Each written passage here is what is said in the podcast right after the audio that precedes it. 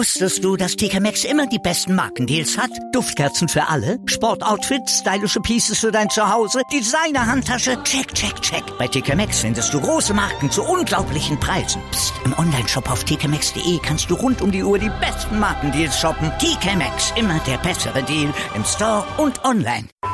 Sportplatz mit Malta Asmus und Andreas Thies. Alles rund um den Sporttag auf meinsportpodcast.de.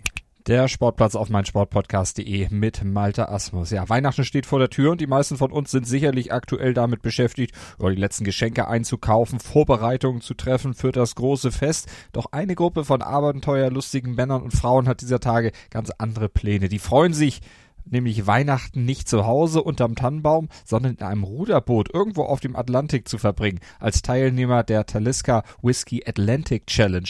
Die startet am 12. Dezember mit 30 Teams aus der ganzen Welt, aber nicht nur Zweier-, Dreier- oder Vierer-Teams gehen da an den Start, um über den Atlantik zu rudern. Nein, auch Alleinruderer wagen sich an dieses Unterfangen, alle vereint in einem Ziel. Sie wollen eben mit einem Ruderboot den Atlantik überqueren und das, um mal einen Vergleich zu haben, haben bisher weniger Menschen geschafft, als den Mount Everest zu besteigen. Also was ganz, ganz Besonderes. Und diese Taliska Whiskey Atlantic Challenge, die startet 2019 in San Sebastian auf der kanarischen Insel La Gomera. Und dann geht es über 5500 Kilometer mit dem Ruderboot hinein in die Karibik. Ziel der Reise ist nämlich die Insel Antigua. Komplett auf sich allein gestellt müssen die teilnehmenden Teams diese Strecke dann auf dem offenen Meer rudern, ohne Unterbrechung, nonstop 24 Stunden am Tag. Und je nach Wetterlage kann das knapp 40 Tage oder vielleicht sogar mehr dauern. Und während dieser Zeit müssen die Jungs und Mädels auch noch den Elementen trotzen, teilweise bis zu sieben Meter hohen Wellen, stürmischen Winden, Regen, Kälte. Da kommt einiges zusammen und mit besinnlichen Feiertagen hat das wenig bis gar nichts zu tun. Das wird eher ein packendes Abenteuer auf hoher See, eben das härteste Ruderrennen der Welt. Und mit dabei ist zum Beispiel auch Sandra Hönig, eine gebürtige Deutsche aus Frankfurt. Sie geht mit drei anderen Damen im schweizerisch-deutschen Team Ocean Dancers an den Start. Und kurz vor dem Start auf La Gomera, da hat sie mit unserem Kollegen Rolf Bernardi über die anstehende große Überfahrt, die Vorbereitung und natürlich auch Weihnachten auf hoher See in einer Nussschale mit drei weiteren Frauen gesprochen. Ja, Sandra Hönig, die gebürtige Frankfurterin, nimmt mit drei weiteren Frauen dem Team Ocean Dancers an der diesjährigen Talisker Whisky Atlantic Challenge teil. Start ist von hier, von La Gomera. Ziel ist Antigua in Mittelamerika. Sandra, wie kommt man denn auf die Idee, im Ruderboot den Atlantik zu überqueren? Das ist eine gute Frage. Nein, im Grunde genommen hat mir ähm, Tatjana, ist die Mutter vom Lukas, der 2017 teilgenommen hat und eigentlich ist sie eher schuld, wenn du es so angucken möchtest, weil natürlich Tatjana ihre Jungs unterstützt hat und die wiederum dann gesagt hat, oh, das, das will ich auch. Und dann gab es eine Ausstrahlung über den, also einen Beitrag über die Jungs und der hat dann sich Astrid hat den Beitrag gesehen hat Tatjana kontaktiert, weil die auf Teamsuche war und Astrid kenne ich vom Fallschirmspringen und die hat mir das SMS äh, geschrieben, hast du Lust auf ein Abenteuer? Und dann habe ich wohl im falschen Moment Ja gesagt. Deine Mitruderinnen sind Schweizerinnen. Wie heißen sie nochmal mit Vornamen? Genau, eins ist Tatjana, eins ist die Astrid und eins ist die Carla. Konntest du oder konntet ihr vorher schon rudern? Keiner von uns. Ich kann es immer noch nicht.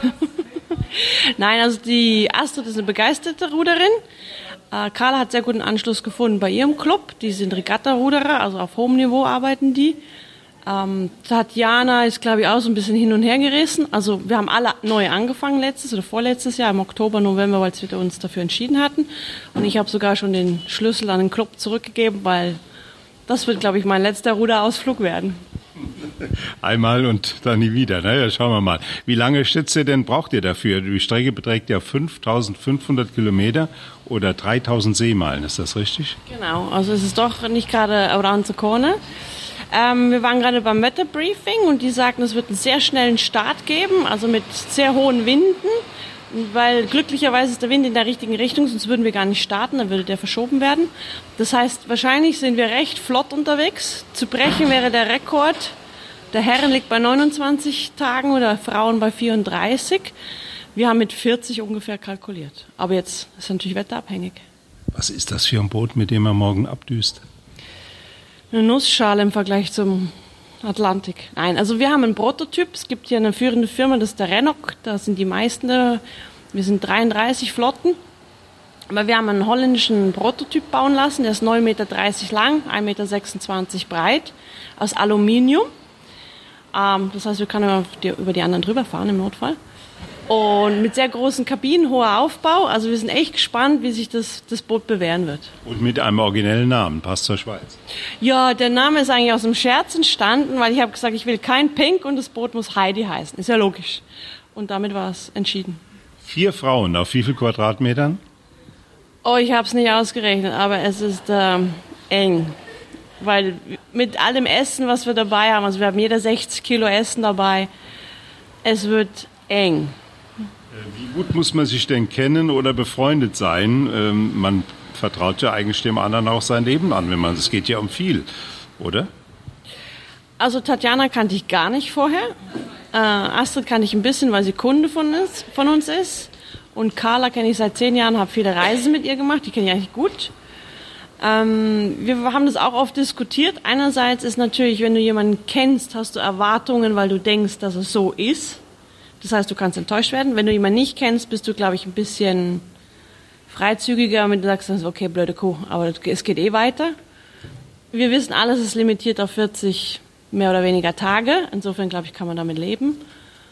Und ähm, ja, wir haben alle das gleiche Ziel und ich glaube, das ist das Wichtigste. Also wir tun alles für jeden, jeder, einer für alle, wie es so schön sagt, alle für einen, weil das einfach, es ist halt ein Teamwork-Projekt ist. Wann ist denn der Entschluss gefallen, das auch ernsthaft zu tun? Eigentlich ziemlich am Anfang. Es, ist, es steht so viel Arbeit dahinter. Du musst ja, also mein Projekt ist mit 200.000 Franken draußen. Das heißt, du musst Sponsoren finden. Das heißt, du musst ziemlich am Anfang sofort mal Werbematerial drucken, äh, ja eben dich um viele Sachen kümmern, dass du an die Öffentlichkeit kannst. Und dann läuft das Rad und die ersten 10, 20 sind dann schon ausgegeben. Insofern, ja, also wir haben uns ziemlich schnell entschlossen, wir realisieren das. Ich glaube, knapp 40 Teams nehmen, dran, Teams nehmen daran teil, oder? Hast du den äh, im Kopf, wie viele es genau sind? Im Endeffekt sind es, glaube ich, nur noch 33, sind immer noch die größte Flotte. Äh, es waren mal 40 gemeldet, dann kam das, äh, die erste Rechnung. Die Startgebühren sind, glaube ich, 23.000 Euro.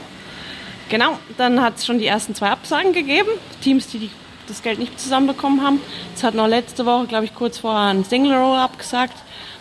Südafrika, ist das Boot nicht fertig geworden. Also es gibt viele Gründe, warum es dann im Endeffekt doch nicht so funktioniert. Welche äh, Vorbereitungsmaßnahmen oder Pflichtkurse waren denn jetzt eigentlich obligatorisch? Wir waren alle eine Woche in England zum Survival-Kurs. Du musst Sprechfunkzeugnis machen, First Aid, Overseas. Ähm, du musst, äh, ja, wie man eine Rettungsweste anlegt, wie man eine Rettungsinsel dreht. Also die einzelnen Hochsee-Zertifikate einfach im, im Sea-Survival-Bereich.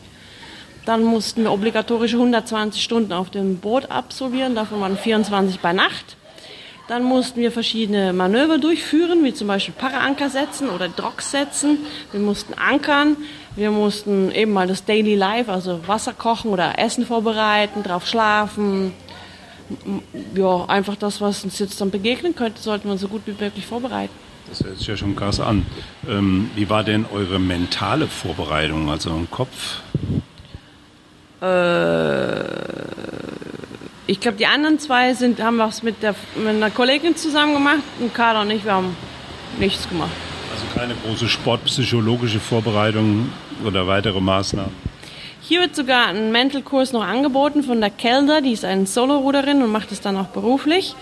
Ah, da haben wir an einem Workshop teilgenommen, aber ich muss sagen, ich denke, es wird eh schwierig und das wissen wir vorher. Und ja, Think Positive ist, glaube ich, so das, was dich retten kann. Also ja, ich weiß nicht, ob man sich wirklich mental so darauf vorbereiten kann.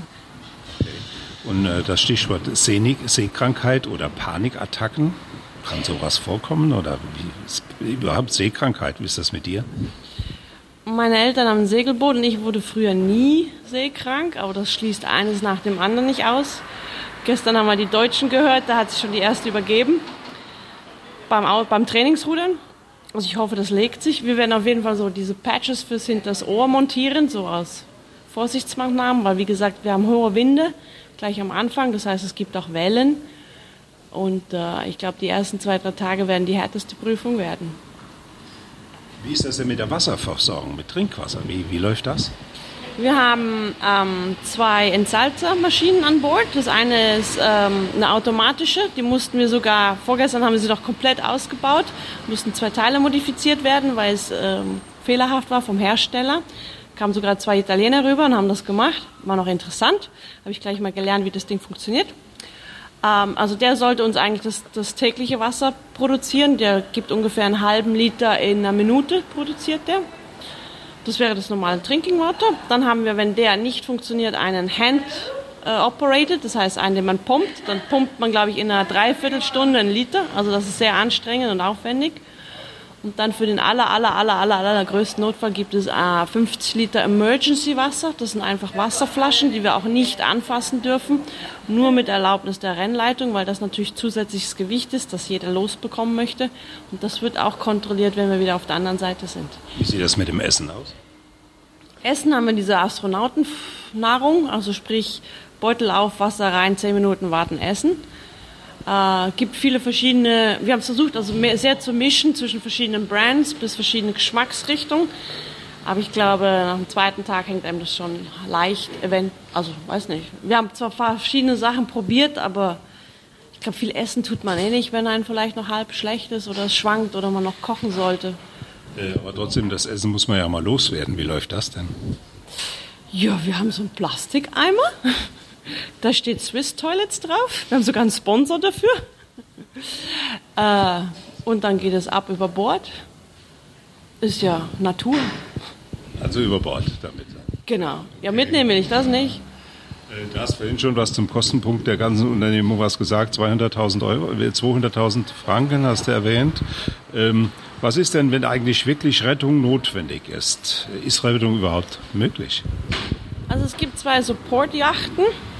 Die, die werden zwischen den einzelnen Leuten hin und her cruisen. Äh, wir hatten einen 17-seitigen Materialbrief, wo wir erledigen mussten und dafür sehr, sehr viel Sicherheitsmaterial, eben abgesehen davon den Kursen, die wir machen mussten. Es gibt einen sogenannten E-Perp, das ist einfach einer, der auslöst, also ein Sender, der auslöst in der Seerettung. Wir haben alle einen Personal Beacon Locator am Gurt, den wir tragen müssen. Das war an einem Wasserfeld. Auch da gibt es einen Sender, der Signal sendet. Ja, es gibt einen, einen Krisenplan, also es ist, es ist sehr gut vorbereitet. Also die, die wissen schon, was sie machen. Also, du lässt dich auf ein äh, Erlebnis ein, das du wahrscheinlich nur einmal in deinem Le äh, Leben erleben wirst. Davon wirst du noch deinen Enkeln erzählen, oder? Ja, ich denke doch schon. Ähm, Stichwort Weihnachten, Heiligabend, einen Weihnachtsbaum habt ihr ja nicht dabei. Doch, eine Freundin von mir hat mir einen geschickt, kannst mit USB anstecken. Ist ungefähr 15 Zentimeter hoch. Wahnsinn. Sandra, wir wünschen dir und deinem Team natürlich eine sichere Ankunft und viel Erfolg. Danke Dankeschön. Ja, freue mich drauf.